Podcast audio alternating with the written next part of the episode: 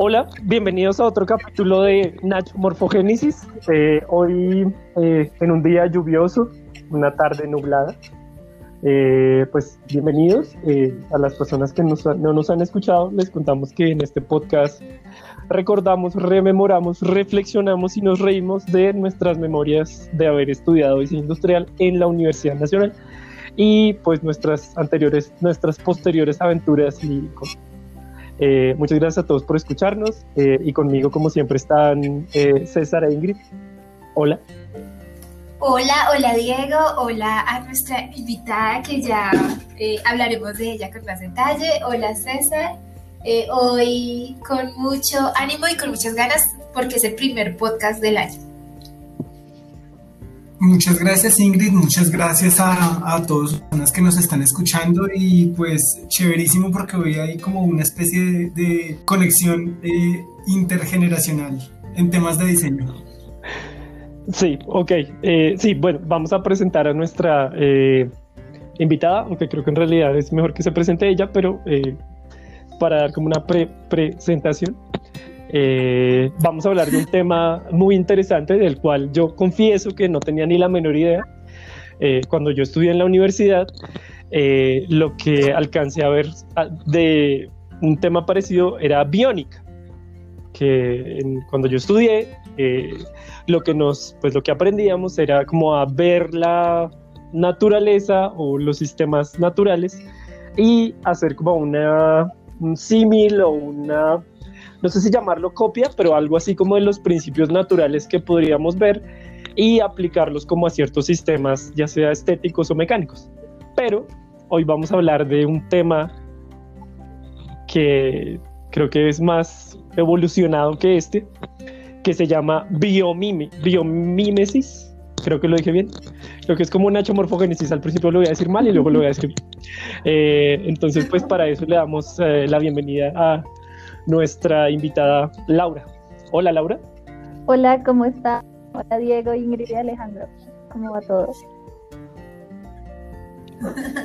Muy bien, muy bien. Felices de, tenerte aquí y de que hayas aceptado la invitación a, compartir estos espacios y estos micrófonos. y dispuestos a aprender mucho de ti. Yo encantada, soy una súper fiel seguidora de su podcast me acompaña a hacer el almuerzo y a organizar la casa y bueno, no, a toda hora, la verdad es súper chévere escucharlos. bueno, ahora estar aquí es como, wow. Qué chévere, muy chévere que nos invites a esos planes tan eh, significativos. Sí, sí, sí. Eh, bueno, si quieres, pues cuéntanos un poco de ti, como algo, lo que quieres, no sé. Bueno, pues les cuento, yo soy diseñadora industrial de la Nacional, muy, muy feliz de ser diseñadora y por todas las cosas que ya hemos escuchado en los podcasts previos de ustedes. Eh, me gradué hace más o menos tres años, ahorita eh, ejerzo como diseñadora, pero dentro de mi trabajo tengo muchas otras labores de investigación, de búsqueda de información, de diseño, de ingeniería, bueno, como muchas cosas. Em, bueno, a lo largo de mi, de mi trabajo como diseñadora he estado haciendo empaques, también he estado haciendo algo de web, en lo que confieso no soy muy buena, pero me gusta mucho. Y bueno, biomimesis por supuesto que ha sido como lo transversal en mi trabajo. Ok, bueno, eh, supongo que ya lo vas a eh, explicar más adelante, pero eh, ¿Cómo, ¿Cómo llegaste a eso de la biomímesis? Yo sé, es una palabra curiosa. Unos dicen biomimesis, otros biomimesis, otros le dicen biomimética, biomimetismo. Bueno, hay como 10.000 formas de llamarlo. Em, llegué porque siempre yo he tenido como una inquietud muy hacia la naturaleza, no sé, Mm, me ha gustado mucho, pensé en, estudiar biología, pensé en estudiar ingeniería biomédica, finalmente llegué al diseño, eh, pero pues en ese camino del diseño siempre estaba muy anclada a los procesos naturales y alguna vez estaba en una clase con la profe Sandra Urbano, me acuerdo, dos de la tarde después de almuerzo, a punto de dormirme. Y Luego llegó este tema, ella lo propuso, empezó a contarnos y bueno, desde ahí estoy muy enamorada de este tema. ya hace, uff, quizás unos ocho años, cinco, no sé, pero ya bastante. Ah, bueno. Eh, bueno, si quieren, no sé, agregamos algo o pasamos al tema profundo y denso. Pues a mí me gustaría eh, de pronto un comentario muy cortico sobre cómo, cómo, cómo fue ese encuentro con la Universidad Nacional, con el diseño y me dices que tenías otras expectativas y pues me la, la, historia es larga pero la voy a hacer corta. Eh, entré a diseño por casualidad porque mi mamá dijo que había una cosa chévere que se parecía mucho a lo que yo hacía en la casa los fines de semana con cartón, que si iba y miraba qué era eso. Y, bueno, pues yo fui y miré qué era eso. y yo dije, bueno, listo. Aquí fue, diseño industrial, llegué a la nacional, primera semana, semana de sección. Eh, después del relajo, de los, no me acuerdo, de las personas que estaban con nosotros, dijo, se les fue un comentario de que en diseño industrial no veíamos matemáticas ni física. Y a mí se me voló la cabeza y que cómo es posible que un diseñador no vea matemáticas ni física. Entonces le dije a mi mamá, bueno, pues creo que ya no voy a estudiar diseño, porque eso era algo que me gustaba mucho. Y mi mamá dijo, a ver, a los diseñadores de la Nacional no les enseñan a diseñar como como en todas las universidades. Allá les abren el espacio para que ellos sean ellos mismos. Y no sé cómo, pero logró venderme. Y aquí estamos después de todo ese tiempo, entonces eh, a, lo largo de la carrera me fui conectando y bueno, por la mitad de la carrera encontré la biomímesis, que es lo que, lo que realmente me conecta a mí con esa naturaleza y con la física y con la matemática y todos estos temas chéveres alrededor de, de los procesos biológicos.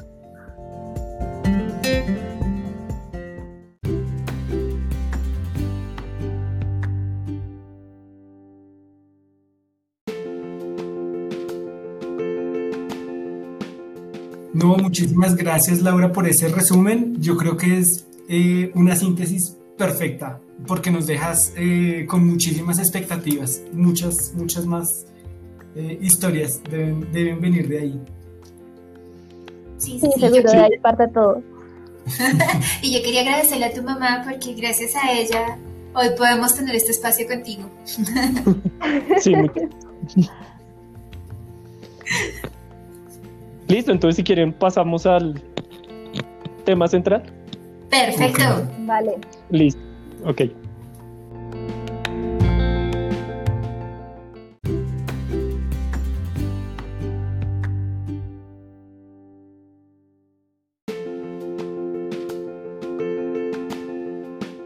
Eh, listo. Bueno, empecemos con el tema eh, que es un tema del que yo conozco poco, porque básicamente porque Laura me contó.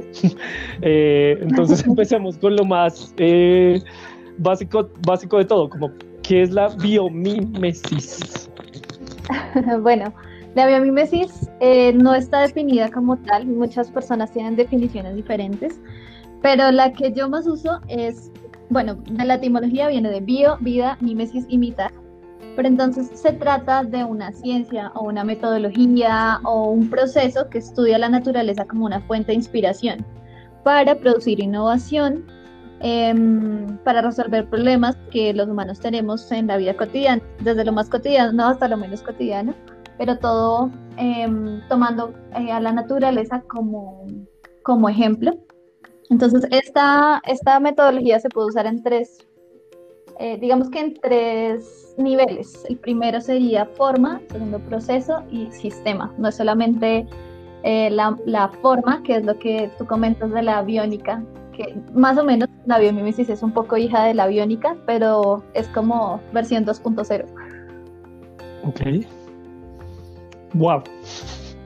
Eh, bueno, bueno, supongo que esto va a ser así, pero bueno, la, la respuesta se expandió como en tres caminos, ¿no? Forma, proceso y sistema.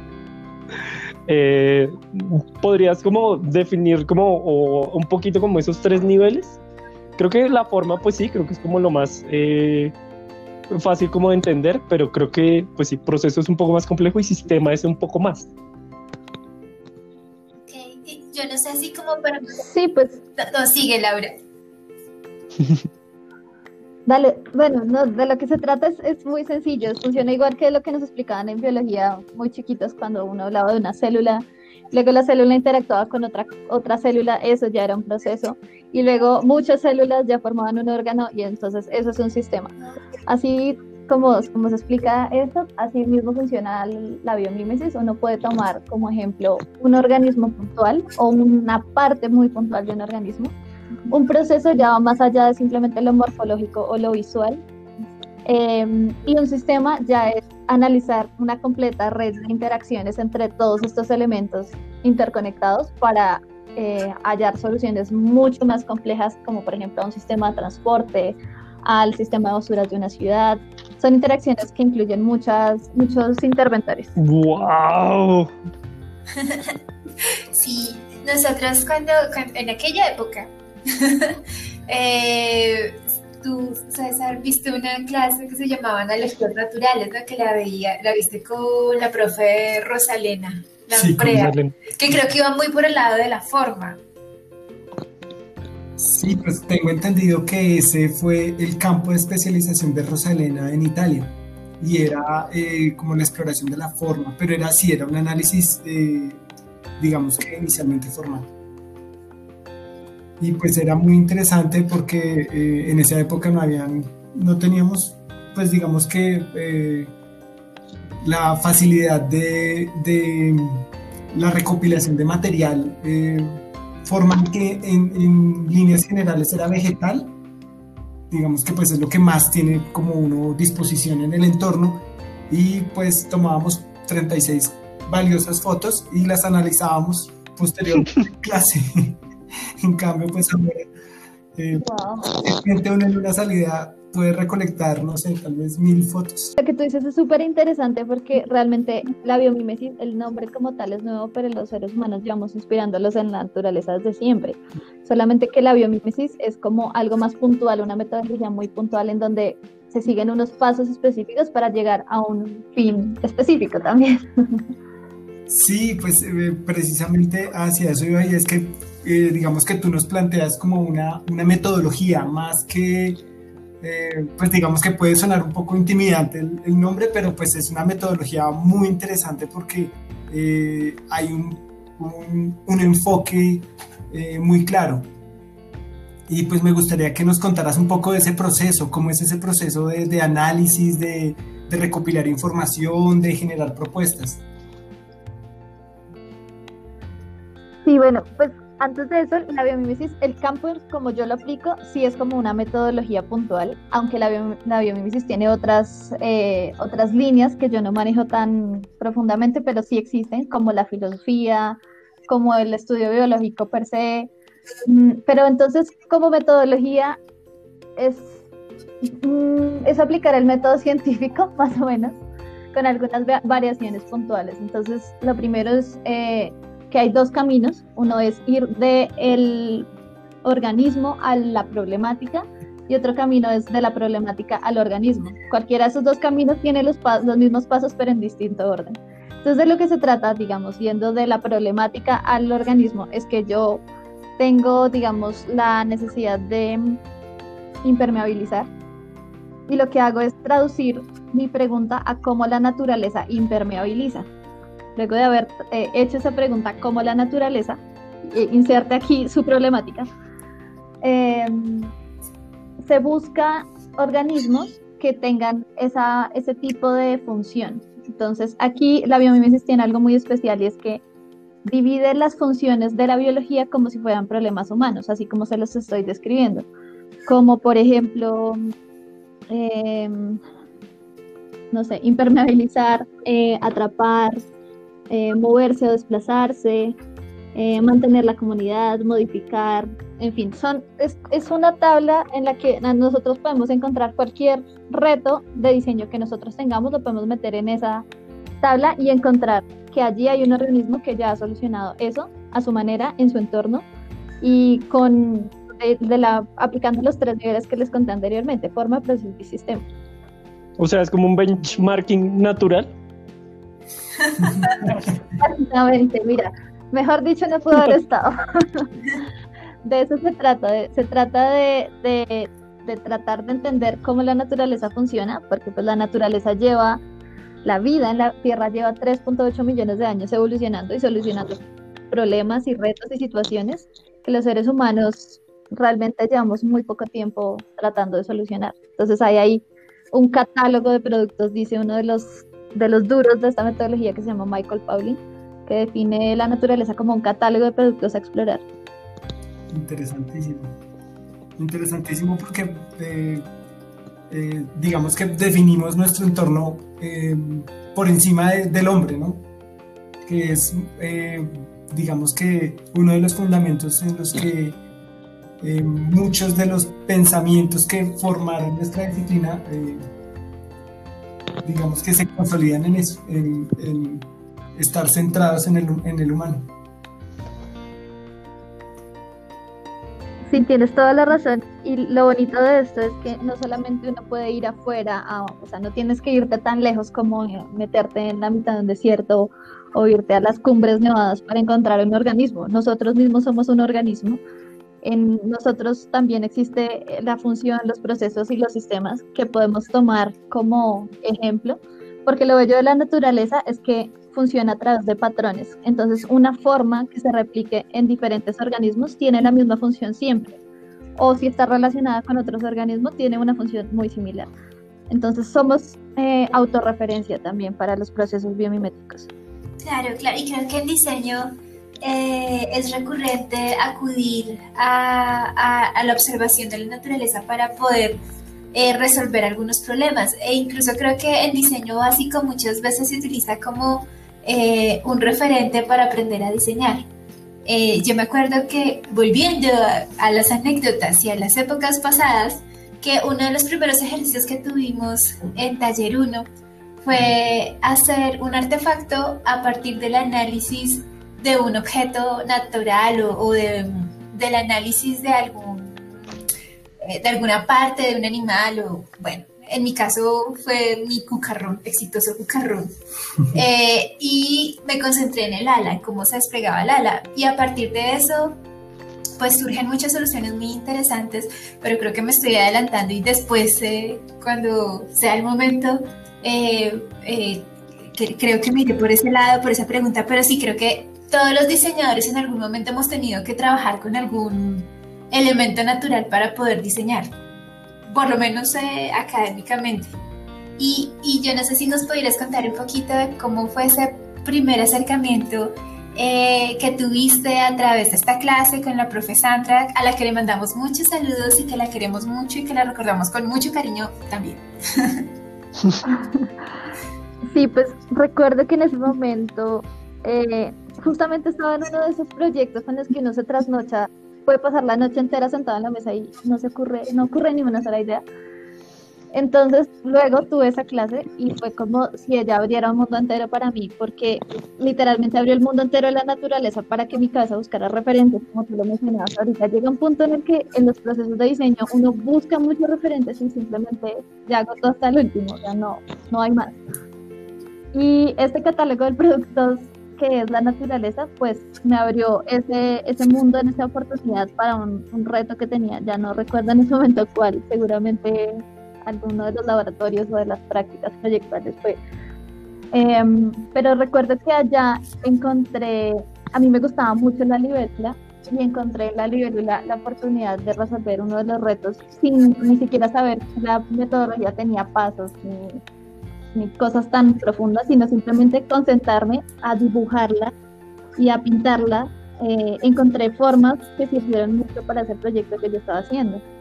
Entonces, eh, no es necesario ser un super profesional para aplicar esta metodología, sino simplemente dejarse guiar por las formas que la naturaleza sugiere, inicialmente en la parte formal, y luego las mismas formas le van a uno dando eh, indicios de cómo seguir hacia los procesos y hacia los sistemas, porque las formas, como les contaba anteriormente, son patrones que en la naturaleza indican una función, no existen simplemente por una necesidad morfológica, sino respondiendo a un medio, a un entorno, a otros organismos, o sí, como a, a, todo lo que sucede alrededor del organismo. Genial, suena muy inspirador. Sí, yo quería preguntarte, eh, eh, ya que estabas hablando como que la, más o menos como que la biomímesis es hija de la biónica, eh, como, no sé, digamos que aparecen dos diseñadores en una entrevista y uno dice, yo soy experto en biónica y el otro dice, yo soy experto en biomímesis. ¿Cuál es la diferencia? wow, bueno, eh, la biomímesis, la biónica eh, tiene un acercamiento más morfológico, más funcional, más, si se quiere, ingenieril de, cómo funcionan los procesos en, en diseño. Pero la biomímesis tiene tres pilares fundamentales, que son la ética, la reconexión y la emulación. O sea, uno no se acerca a un organismo, sea planta, animal, el que sea, simplemente por lo vistoso o llamativo o que tiene cierta curva para incluir esa misma curva en mi próximo diseño, sino que uno a través del proceso de biomímesis se conecta con la ética de qué tan responsable es conmigo, con el entorno y con el mundo el diseño que yo estoy haciendo. Y con la reconexión, que de lo que se trata es de, eh, no sé cómo explicarlo bien, pero como dejarse infiltrar por los procesos naturales, más allá de simplemente ir a buscar la función específica, sino de que esa reconexión con la naturaleza tiene mucho que ver con cómo uno entiende los procesos biológicos. Obviamente las personas que estudian las ciencias biológicas ya vienen con, con su set de información para poder comprender más a profundidad. Pero digamos, personas como nosotros, diseñadores, que no tenemos mucho que ver con los procesos biológicos, Em, de lo que se trata es de ser capaz de sentarse en silencio, habitar el espacio en el que está ese organismo o ese entorno y lograr ver al detalle lo que sucede ahí sin juzgarlo, sino simplemente como entenderlo como una parte de un proceso, de un todo, que nutre a ese organismo que yo estoy estudiando. Y la necesidad de la reconexión sale de que, pues de que a lo largo de todo lo que ha pasado de esta pandemia, yo creo, de, desde la la revolución industrial, mucho antes, pues todos los procesos han cambiado, tanto que nosotros creemos que somos un organismo completamente aparte de la naturaleza. Y eh, tenemos que volver a entender que nuestro lugar es allí mismo. somos parte de, no una oposición o una parte que está afuera. Sí, es, es muy valioso ese, ese llamado al orden, al orden natural. Es, pensar como en la reconexión con la naturaleza. Eh, aunque a mí hay una cosa que me conflictúa un poco y creo que tú, tú me puedes aclarar eh, ese tema y es que eh, digamos que una de las digamos que una de las cosas que se le puede criticar al diseño es ver muchas veces la naturaleza como un recurso y la connotación de recurso tiene sus problemáticas, ¿no? Porque el recurso significa que tú lo, lo puedes monetarizar o lo puedes convertir en un elemento eh, en función de, un sistema con unas intenciones claras de, capital. De capital. Eh, y, quisiera saber, eh, desde la biogénesis, cómo se entiende la naturaleza bueno, es muy chévere que hayas dicho lo de monitorismo. Ahora no lo pude decir. monetizar, digamos, monetizar em, los recursos, porque eh, el tema, la palabra recurso en nuestra cabeza sí suena mucho a chin chin, monedas en el bolsillo y muchos billetes. Pero en realidad, recursos en la naturaleza es energía. La naturaleza se mueve a través de energía y esa es la moneda de la naturaleza y así mismo deberíamos nosotros funcionar en nuestro sistema humano si fuera ideal. Entonces, eh, hay que, empezar a cambiar el, chip desde esas cosas tan profundas como, como que de lo que se trata es de intercambiar energía o intercambiar, em, no sé, oportunidades o situaciones y que esas sean las nuevas monedas, porque así funciona la naturaleza y no solamente la, la moneda mundial, pues, eh, que, que se traduce en poder comprar o vender algo sino en, que no tiene nada de malo que los, los, procesos y los productos hechos a base de biomímesis tengan como retribución, alguna retribución económica, sino que eso haga parte del ecosistema de intercambio energético, se puede ver así, eh, de lo que significa crear un diseño y hacer que eso sirva al mundo y sirva a una comunidad o sirva una empresa o sirva a una población puntual, más allá del recurso económico. Es, el recurso económico es una retribución, pero hay muchas otras. Okay. Me, parece muy interesante ese, ese, cambio de concepto con el tema de la energía. Eh, eh, pero yo quisiera, Laura, que nos contaras un poco, por ejemplo, del, de un resultado práctico de, del desarrollo de la ejecución de esta metodología. Y me gustaría que nos hablaras un poquito, aunque me recuerda Ingrid que no sé si, si sea muy apresurado decirlo ahorita, porque se nos está cumpliendo el tiempo de este segmento. pues si quieren terminémoslo ya y pasamos de una al siguiente. Listo. Bueno, ese, ese es mi papel, entonces cortemos y ya regresamos.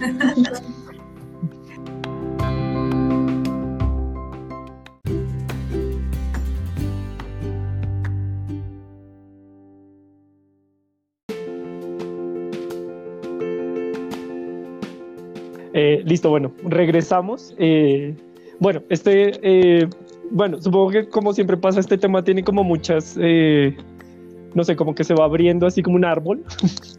Eh, yo quería eh, preguntarte una cosa y es sobre, pues que tú hablaste que los eh, biólogos tienen el chip este de la conexión con la naturaleza y esto incluido. Pero yo quería como preguntarte más como con el papel, como de el papel específico de un diseñador industrial que no ve matemáticas eh, en este tema, porque siento que eh, creo que en la entrevista hablamos un poco como de la sensibilidad eh, artística más o menos y la biomímesis. entonces quería como preguntarte un poco al respecto. Lo chévere de los diseñadores es que tenemos el papel de ser integradores. Entonces, no importa en qué punto de una cadena nos conectemos, siempre vamos a lograr integrar muchas posibilidades más. Em, en ese sentido, esa sensibilidad artística de la que hablas nos favorece mucho porque a pesar de que las personas cercanas a las ciencias biológicas ya vienen con ese chip y conocen muy, muy al detalle el funcionamiento de los procesos, esa sensibilidad nos permite acercarnos de una manera distinta a la biología. Es decir, si uno se sienta en el jardín de su casa a, dibujar la mariposa que se le posó en la rodilla, ese acercación, ese acercamiento, ese acercamiento, de, del dibujo, de lograr detallar eh, la forma, nos permite integrar esas formas en nuestro cerebro y mezclarlas con todas las demás cosas que un, un cerebro de un diseñador tiene para producir un, un proyecto o un producto eh, con unas ventajas por encima de lo que podría tener un diseñador sin el contacto con la biología. Entonces ya hablamos de temas de colores, de temas de, formas, de inclinaciones, de texturas, que como digo, nada en la, en la naturaleza es vacío, nada está simplemente porque se ve bello ahí o porque es un remanente de un proceso evolutivo, sino eh, que eso nos habla de, de, unas conexiones que si no las estamos viendo inmediatamente a través de esa conexión artística que tenemos los diseñadores y en general todos los artistas, eh, vamos a poder explorar más a profundidad. Gracias. Sí, estamos como el meme, se tenía que decir y se dijo. Sí, pero hay una, hay una cosa muy bonita la que veníamos hablando en el segmento anterior, que tenía que ver con la energía eh, y cómo lo valioso eh, en la naturaleza es precisamente cómo circula la energía eh, y cómo se comparte la energía. Eso, ¿tú cómo lo ves aplicado dentro del diseño? Uy, qué pregunta. No, cortadísima. Eh, no sé, debí haberme leído tres libros antes de venir al podcast. Eh, Eso es de lo que tú sientas, no importa, ¿no? Bueno, el tema de la energía yo lo veo como, se puede ver desde muchas, desde muchas ópticas porque la energía es básicamente todo lo que hay y todo lo que somos y los que sean más etéreos y áureos y tengan su conexión espiritual pues hablarán mucho más de energía a otros niveles. Em, en la biología la energía es una forma de intercambio, pero pues en la física también la, la energía es lo que mantiene estables los átomos para que la materia exista y así en la química. Y si podemos traer eso al diseño, la energía se puede eh, ver a través del color, a través de cómo eh, la luz rebota en ciertas superficies y transmite a nuestros ojos colores distintos.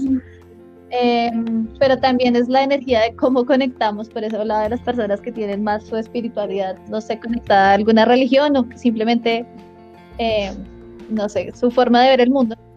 También es como nos abrimos a, a, a, ver qué las, no sé, los organismos tienen para decirnos, porque a veces eh, el, el ego de los diseñadores dice que nosotros ya sabemos cómo hacer las cosas, pero cuando asumimos una postura más humilde, no sé si llamarla humilde, eh, nos, permitimos, nos permitimos abrirnos a posibilidades que en nuestra cabeza no existen, pero que en la naturaleza sí se dan.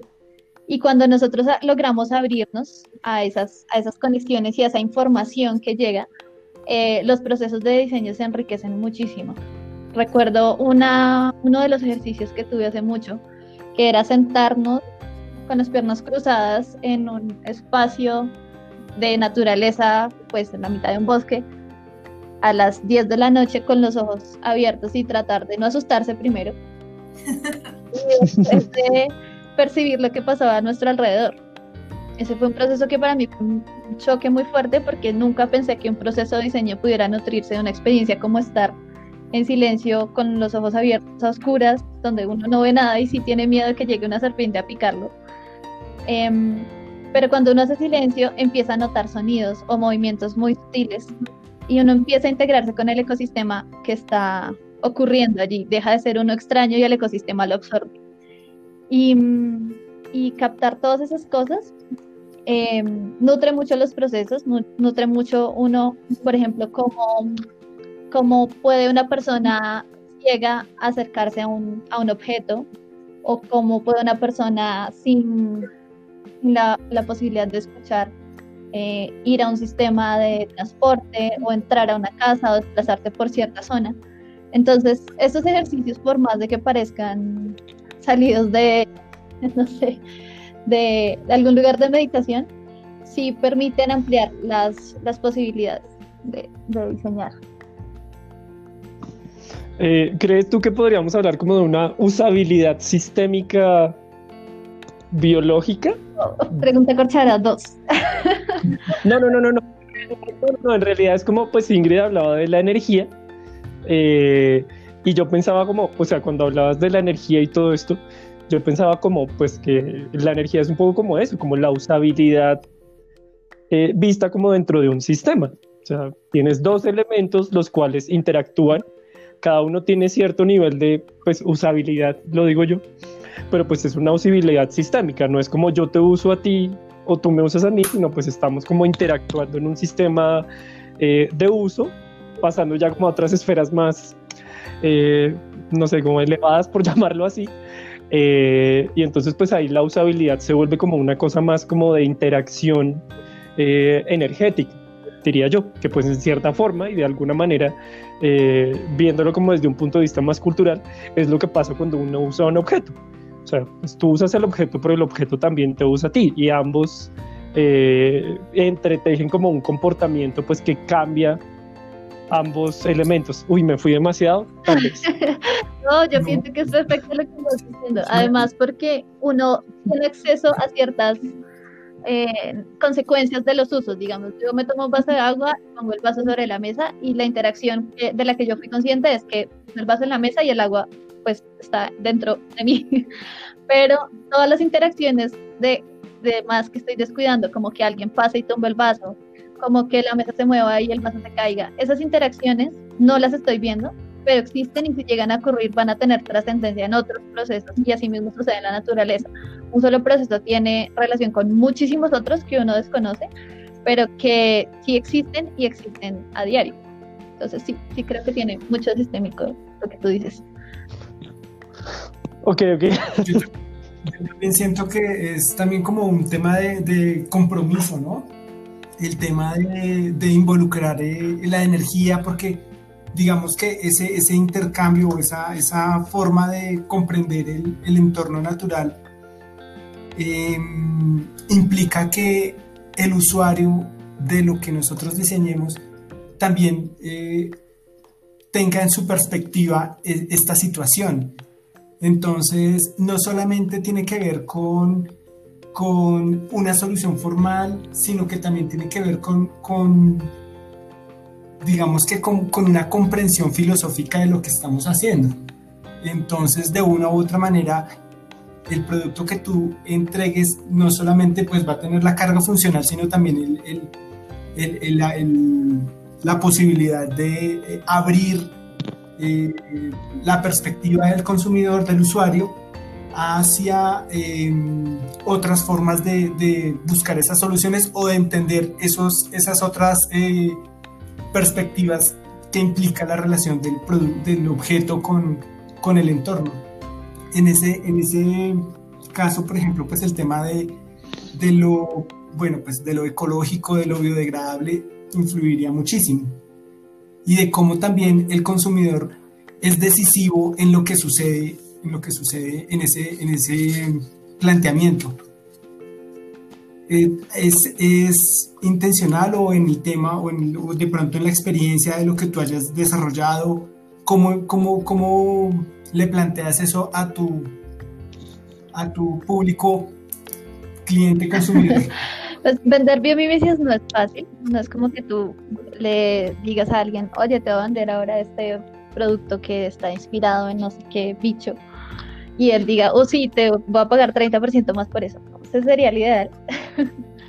Mm, sí, lo que sí sé es que los clientes clientes, si se puede llamar así, las personas que llegan a buscar eh, procesos o productos inspirados en, en biomímesis tienen una conciencia ecológica diferente.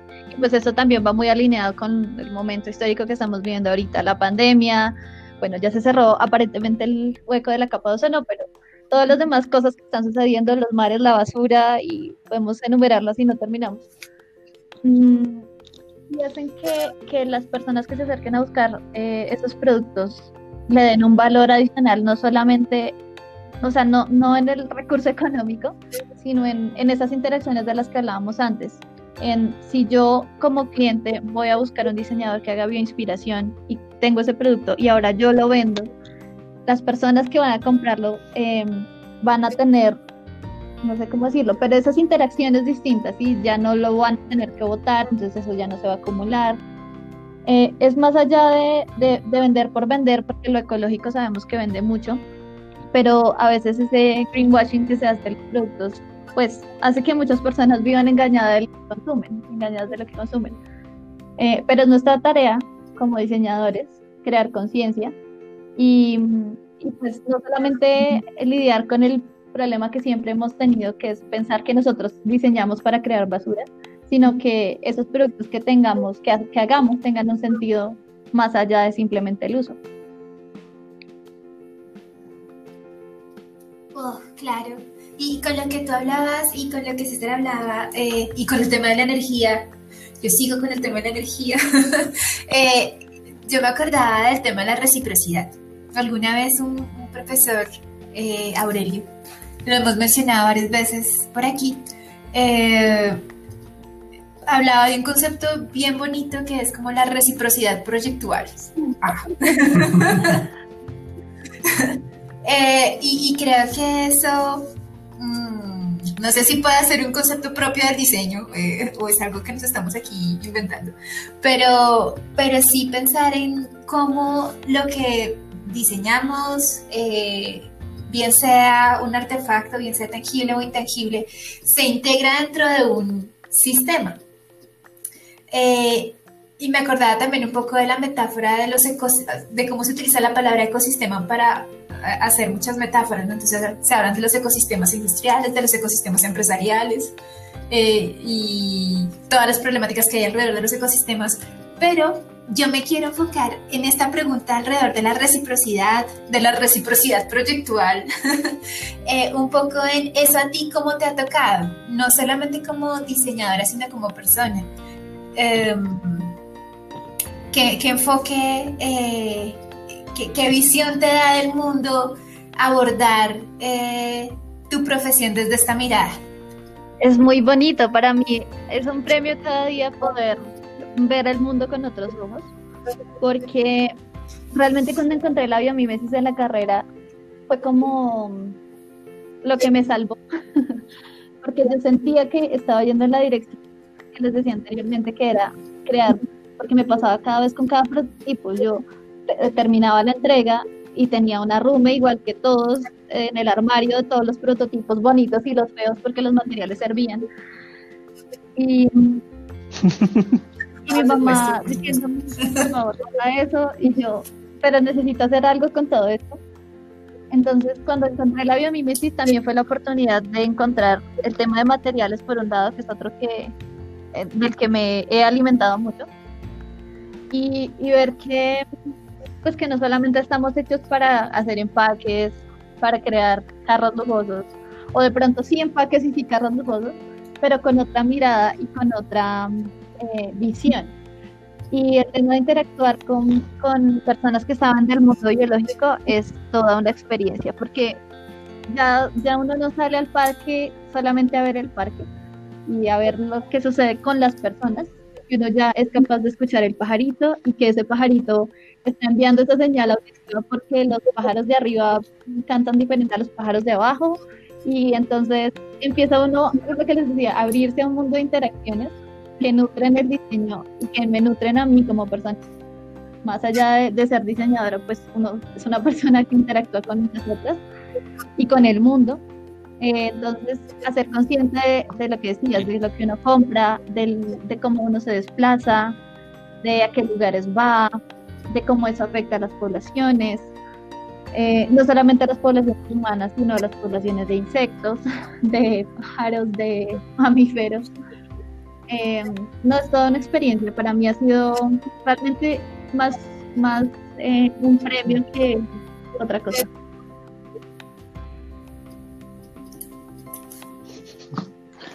Wow, genial.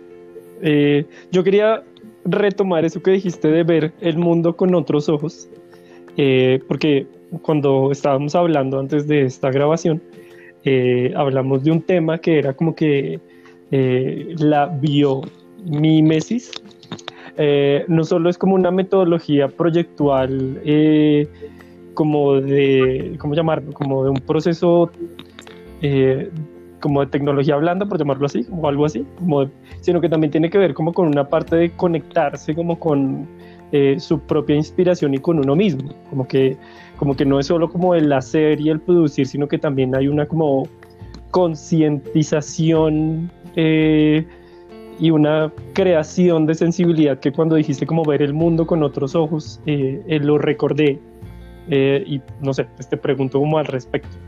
Mm, recuerdo mucho una conversación que tuve con un amigo que también hace biomimesis, se llama Samuel, saludos, em, que lo difícil de hacer biomimesis no es aprender la metodología, porque realmente de lo que va esto es seguir unos pasos con Whitney, igual que todas las metodologías. Pero eh, de lo que se trata es de dejarse permear por esas cosas que uno cree increíbles, que uno piensa increíbles o, un diseñador nunca va a ser capaz de comprender tal proceso. Es, em, se trata de hallar en uno mismo las respuestas y así suene etéreo y sí, así suene etéreo, de lo que se trata es de abrir biológicamente los sentidos, pero físicamente la energía a recibir información a recibir información de que cuando a uno se le puso una mariposa en la rodilla en el parque, no simplemente esa mariposa está ahí porque encontró en el pantalón, qué sé yo, el azúcar que se le cayó en esta mañana cuando estaba haciendo el desayuno, sino de que ese ecosistema, así ese ecosistema se llame jardín del frente de la casa, está mm, aceptando tu energía, está aceptando que tú entres, permitas descubrir los secretos que tiene ese lugar, esos secretos biológicos, pero no para robarlos y usurparlos y hacerse rico y crear más basura, sino eh, lograr comprender los procesos a niveles tanto macro como lo que alcanzamos a ver en nuestros ojos. De lo que se trata es de eso, de, dejarse permear por esos procesos, por esa información, acallar la mente para que los sentidos puedan eh, brindar esa información biológica sin cuestionarla, porque uno a veces es capaz de percibirla, pero no dice, uy, no, pero yo diseñador, como, o no yo diseñador, sino yo ser humano, ¿cómo estoy percibiendo esto? ¿Cómo soy capaz de percibir esto? Se trata de acallar las, los cuestionamientos y permitir que esa información entre sin ningún tipo de problemas.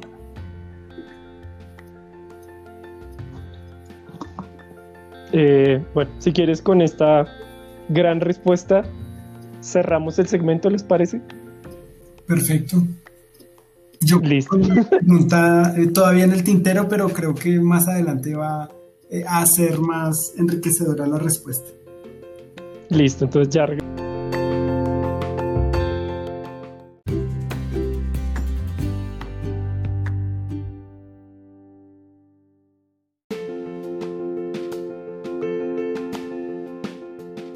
Bueno chicos, eh, ahora pues para retomar este, esta recta final eh, quería antes de empezar, eh, Laura, que ah, tú hablaste de un término muy bonito que era el de bioinspiración y entonces ahora el reto en un podcast de diseño en donde no tenemos acceso inmediato a la imagen es que con tus palabras nos cuentes algo sobre eh, los resultados que has logrado con esta metodología, con este acercamiento, con este compromiso energético eh, y cuéntanos un poco de, los, de los resultados de tus trabajos. Cuéntanos, inspíranos, por favor. Los bioinspiro. Em, bueno, yo siento que lo que más eh, lo que más puede servir como bioinspiración es el cambio de conciencia, más allá de, de ejercer como diseñadora, es lograr un cambio de conciencia en mí, en las personas que están alrededor mío, en las personas que trabajan en proyectos conmigo, quienes compran los productos que se pueden diseñar con esta metodología. Siento que ese es el mayor logro, más allá de vender mucho, vender.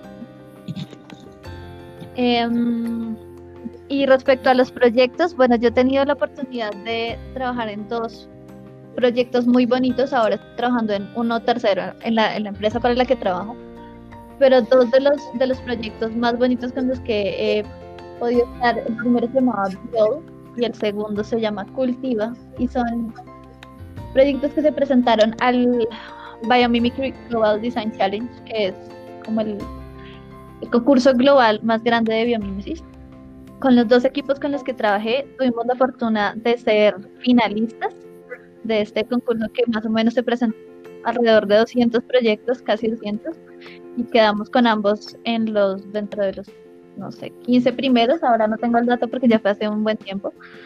Em, y la, la buena noticia es que muchos de los proyectos que se presentan desde Colombia son seleccionados, quizás por la cantidad de biodiversidad que tenemos acá, o que ahora se está empezando a enseñar biomimesis, pero eso es algo muy bonito y sería fantástico que muchos más equipos colombianos se presentaran porque pues porque uno aprende mucho en el proceso de, este concurso.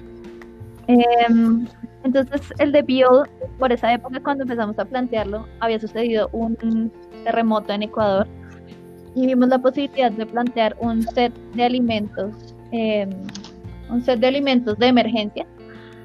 Eh, la directora del proyecto es María José Leaño, que es actual profesora de los Andes, y bajo su dirección estuvimos creando, estudiando muchos organismos eh, dentro de ellos un, escarabajo, eh, bueno, otros más, uno no solamente estudia uno, aunque puede ser a veces, pero en este proyecto estudiamos alrededor de cinco, nos quedamos con tres y bajo esas tres funcionalidades que encontramos planteamos un set de emergencia para, pues, para situaciones de emergencia de alimentación.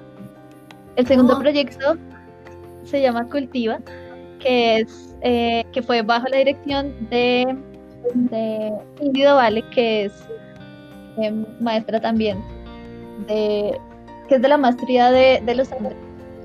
Y de lo que se trataba era de climatizar viviendas en lugares tan calurosos como Barranquilla.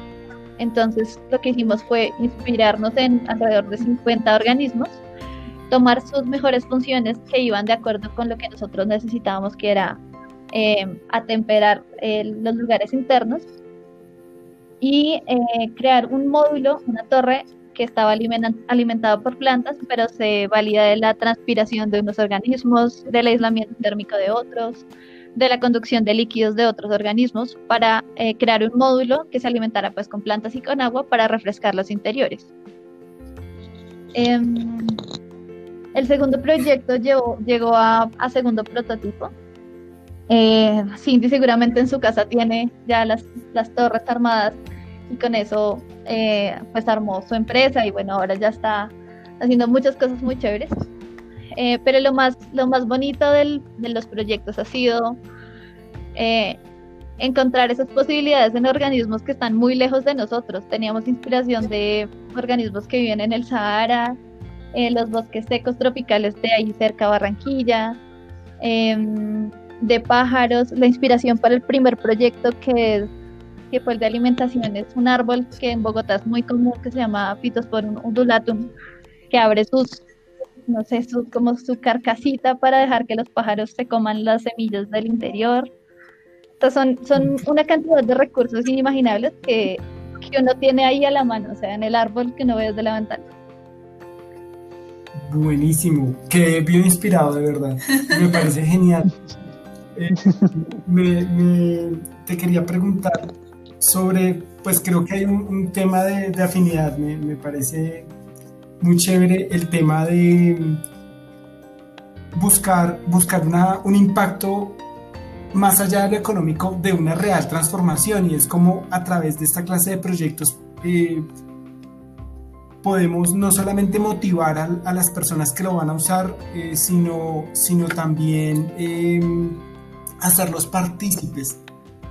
Porque digamos que parte de lo que tú hablabas en algún momento con la comodidad de los productos ecológicos y del éxito de ventas es que muchas personas creen que por el hecho de comprarlos ya se hizo la. Y creo también que el, el, la, la, labor del consumidor consiste también en aportar su energía al proceso. Entonces, que va mucho más allá de la compra, sino de, como eh, plantear ese llamado a la acción. Y creo pues que, que los, los, los proyectos que, tú nos describes, tú nos describes pueden de una u otra manera, eh, eh, no sé, eh, llegar a ese, a ese cambio de energía. Me parece muy interesante te felicito. Muchas gracias. Me haces acordar de Yo bailo tango, de mi profesor de tango, que lo que dice es que la pareja hace mover al otro con la intención y no con el movimiento, o sea, tú no empujas al otro con el cuerpo, sino le muestras la intención y a partir de eso la otra persona da pasos hacia adelante o hacia atrás. Así mismo sucede con, con la energía que tú dices que le pones los consumidores. Ellos aportan su energía en forma de intención y eso nutre más que cualquier otra cosa el proceso de compra, de venta, de, bueno, estas interrelaciones monetarias. No, excelente. Y qué bella analogía. Muy chévere. Entonces creo que eh, hemos tenido un barrido amplio sobre lo que significan los proyectos en los que Laura ha participado y creo que se ha cumplido el objetivo. Entonces ahora sí podríamos continuar con el eje de este segmento. Eh, ya no me acuerdo cuál era. no, Laura, yo no sé si te acuerdes eh, que cuando hablamos en la entrevista, eh, tú me estabas hablando de eh, estar inmerso en un micromundo con ese organismo y tener una, ¿cómo se llama eso? Como una introspección. Y la verdad no me acuerdo cómo fue que llegamos a ese tema, pero creo que tú me estabas hablando como de como de apreciarlo de forma profunda y yo te hablé como de la creación de personajes. Sí. No sé si lo recuerdas. Sí, sí me acuerdo. Mucho tiempo. Me acuerdo perfectamente porque llegamos al tema, porque yo te, te dije que soy de pésima diseñando personajes, porque tuve una mala experiencia haciéndolo.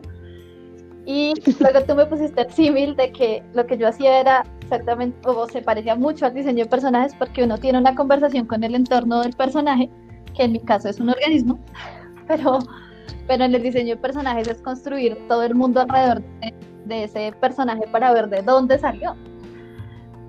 Entonces, eh, sí, para, para lograr, lograr abstraer toda la información de un organismo, no, no basta con irse a los libros y ver qué eh, con qué animales, con qué plantas interactúa, qué clima tiene el lugar en el que vive, sino que hay que casi volverse ese or organismo, ese bichito, ese lo que sea que se esté estudiando, para comprenderla a profundidad hasta el punto de cómo se siente. O sea, si yo fuera un, inserte aquí el bicho, eh, pues ¿qué, qué, qué, vería con mis ojos, ¿Cómo, cómo puede ver el mundo con esos ojos, cómo puede sentir si tiene patas, si tiene alas, si tiene, eh, si es una planta, entonces si soy una planta y no tengo ojos, pues entonces cómo percibo la luz a través de mis hojas, cómo funciona esa interacción con la luz, eh, cómo absorbo agua a través de las raíces, qué me dificulta tomar agua a través de mis raíces. Entonces es volverse ese personaje, volverse ese organismo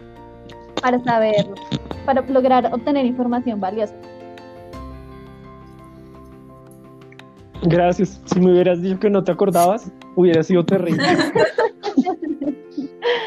no, a mí eso, no se me olvidó, eso lo tengo muy presente porque creo que desde ese momento no, no volví a ver igual el diseño de personajes.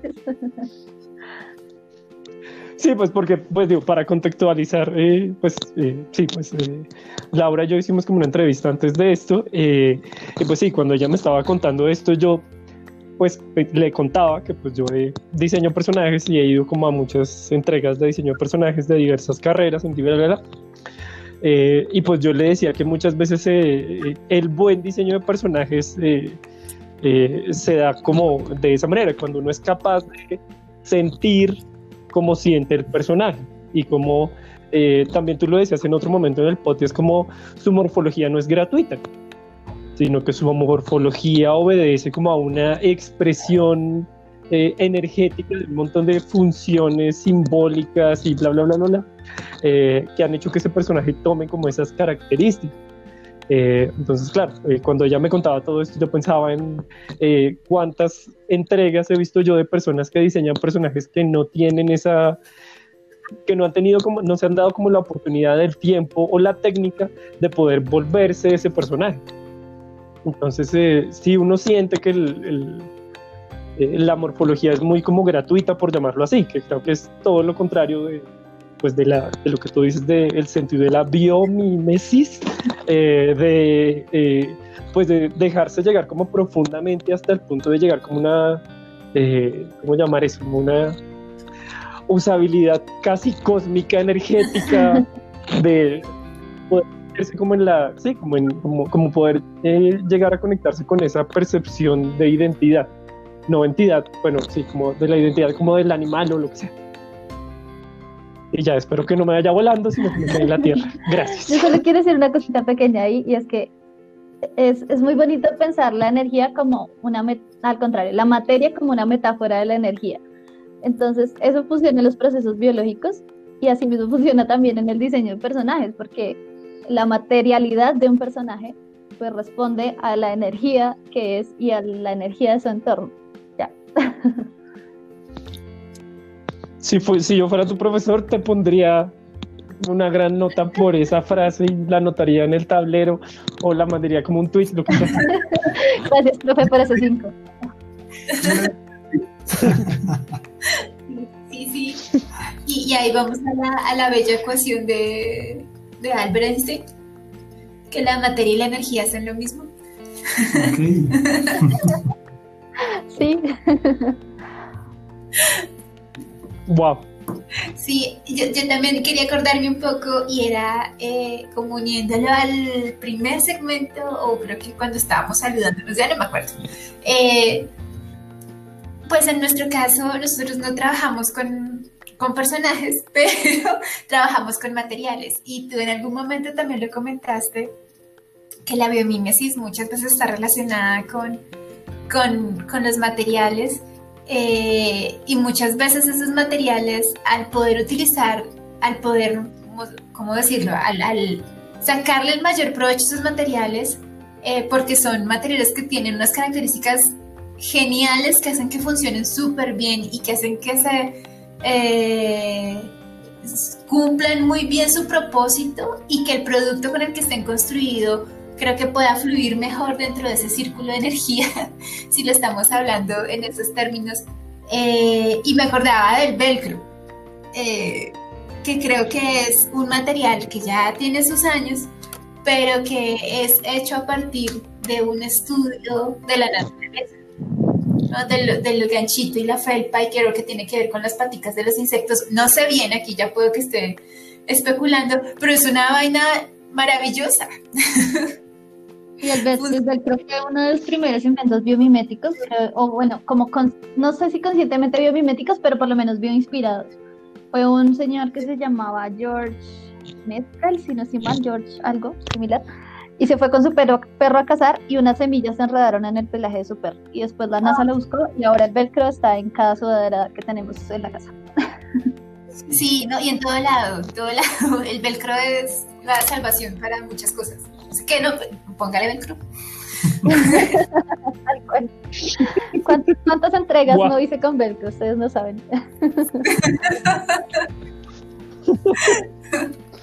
claro, claro. Y fíjate que, por ejemplo, el velcro, hablando de ese intercambio energético, se utiliza mucho, por ejemplo, para las personas eh, que tienen alguna discapacidad, que tienen algún problema de movilidad y que, por ejemplo, les cuesta agacharse. Y es la mejor forma de quitarse un zapato. Eh, y eso les facilita enormemente la vida. Y es con velcro. Pues, es sencillo. El cordón es una solución fácil, sencilla, que todos utilizamos, pero uno no piensa que hay muchas personas a las que les cuesta hacer el proceso de amarrarse un zapato. Eh, y el velcro es chuncho, ya, sale. Y hace que la vida de una persona fluya, solo por ese cambio.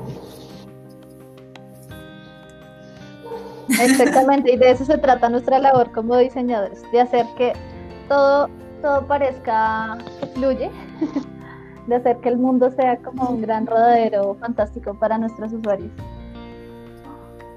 Sí, sí, sí, que creo que así también funciona muchas veces la naturaleza, ¿no? La naturaleza tiene esa, esa cualidad y es que nada sobra eh, y todo encaja dentro de ese ciclo permanente. Y partiendo también dentro pues, de esa misma naturaleza y de esa misma eh, observación que tú haces, en donde la naturaleza también hace un llamado eh, como a la, racionalización de la materia, eh, pues me llama mucho la atención también en algún momento de la conversación dijiste pues que hay soluciones que no necesariamente requieren una composición material. Digamos que hay soluciones de diseño que pueden estar basadas en la naturaleza que, digamos, eh, tú hablas del tema de la, eh, de la reflexión y de, de, cómo debemos de una u otra forma eh, también como consumidores tener una postura y esa puede ser de una u otra manera una solución de diseño. Entonces, también esas, esas soluciones que están desmaterializadas que tienen una carga eh, diferente, pues no, no, necesariamente es eh, el tema del, del, plástico en el velcro, sino que pues pueden haber también otras, otras soluciones en temas de conducta. Sí. sí, me haces acordar de dos cosas. La primera es que recuerdo que en muchos de sus podcasts previos hablaban de que les ponían muchos problemas a los proyectos de grado que no eran un producto, que eso ahora ya por fortuna ha cambiado mucho porque muchas soluciones de diseño son un comportamiento, no son necesariamente un, un objeto. Y también, por ejemplo, uno de los ejemplos que ahora más cercanos tengo, no recuerdo cómo se llaman, pero eh, tenemos el tema del, de la acumulación de basuras en los, en los lugares de desecho como Bogotá. Eh, hacer huertas de compost en su casa y que eso le quita carga a los sistemas de recolección de basura y a los lugares de almacenamiento de basura, simplemente con compostarlo en el jardín de la casa, eso ya es una solución de diseño porque lo que hizo la persona fue poner su intención, contactar a personas que tenían la misma inquietud y crear el diseño de cómo él iba a recoger esos residuos de las casas de otros para traerlo a su casa y compostarlo. Esa es una solución que no, no se tradujo específicamente en un producto, en un objeto, pero sí en cómo las personas se relacionan. Y eso también es diseño. Estamos conectadísimos, Laura. Has, vivido en mí la esperanza en el diseño. Después de 20 años. Ay. Bueno, yo creo que te- soy, soy esa persona que rompe las esperanzas. Ya, ya eh, como bastante tiempo hablando en este segmento y creo que es, es hora de terminar esta charla. No, pues claro, pensando que nos falta, pues digo, quedan como muchas cosas co- por charlar, pero pues bueno, creo que es hora de decir adiós. Algo para Eh, finalizar. sí, yo quería hacer una preguntita. eh, estaba stalkeando, por supuesto, pues ya.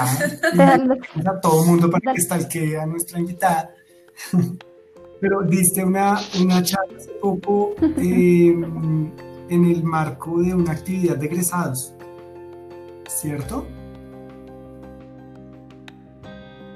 Sí, eh, esa charla fue muy chévere porque yo descubrí la biomimesis, pero luego dentro de la biomimesis descubrí el tema de materiales, que es realmente donde yo más me desempeño, es, es eh, tratar de encontrar en materiales que la gente casi no usa, eh, no sé, cosas muy valiosas para aprovechar en el diseño.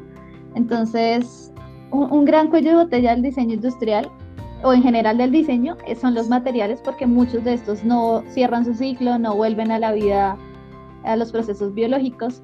Entonces, bueno, sí, esa fue la oportunidad de como de tratar de convocar gente para ver si entre todos logramos cambiar el chip de usar materiales menos contaminantes que están eh, muy, digamos, poco valorados como el yute, eh, o esos materiales que aparentemente son para cosas artesanales, o otros materiales super high tech que están en la papelería y que no parecen high tech, pero de ahí podemos agarrarnos para hacer grandes transformaciones en el mundo como ¿Esa diseñadores. charla está disponible para volverla a ver o Sí, claro, la encuentran en YouTube, se llama Materiales, ya les digo. Un Se llama segundo, Material- no sé ¿Cómo se llama? Porque no muy bello? Eh, pero sí, claro. sí. Lindo. Exactamente. El, Pues el título esperamos iba poner que el- No, que yo iba a decir que esperamos poner los links para que accedan más fácil. Genial. Uf, genial. Ojalá la encuentre mucho gusto y lo disfruten. Listo. Bueno, entonces si quieren, eh, no quisiera ser más rígido diciendo adiós, pero yo recuerdo que me prohibieron hacer podcast de más de una hora y veinte. Vale. Listo. Eso. Bueno, Vale. pasamos listo. al final.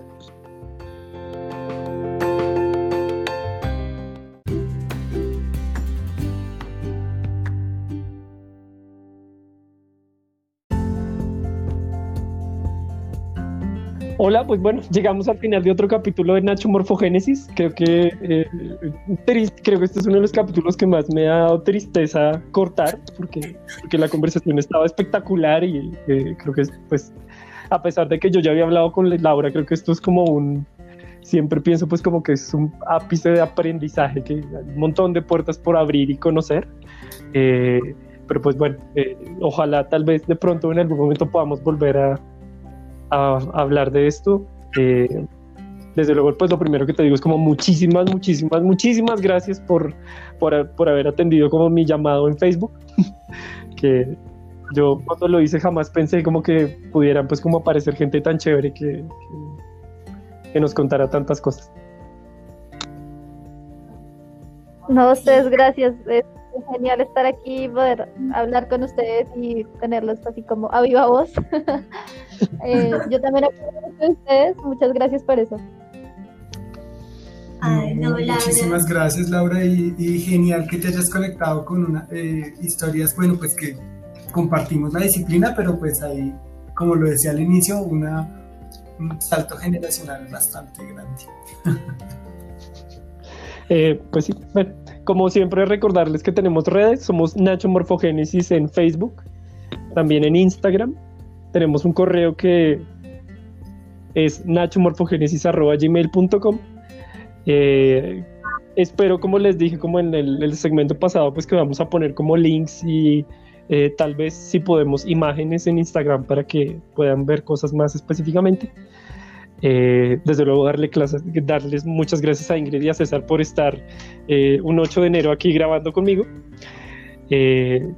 no sé, ¿algo más?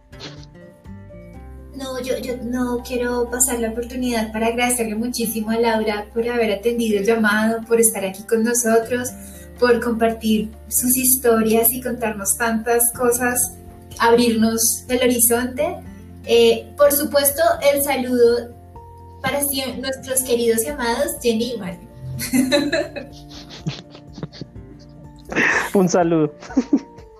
Un saludo, por supuesto, por supuesto. Eh, y no sé, Laura, si quieres decir algo, agregar algo, decirnos algo, lo que sea. Bueno, gracias y la, invitación a todos a que salgan al jardín, al jardín se vio Inspired y busquen en, sus propios huesos y en sus propias células la oportunidad de cambiar el diseño. Súper, sí. Invitación recibida, reto aceptado. Sí, sí, sí. bueno. Bien, eh, Laura, que pudieras de pronto en otro momento tal vez contarnos también sobre tu, tu paso por la carrera, sobre el ambiente, sobre cómo está y todo eso. Uy, claro, es mil historias, pero como dice siempre Diego, eso es cuestión de otro capítulo. bueno, eh, bueno.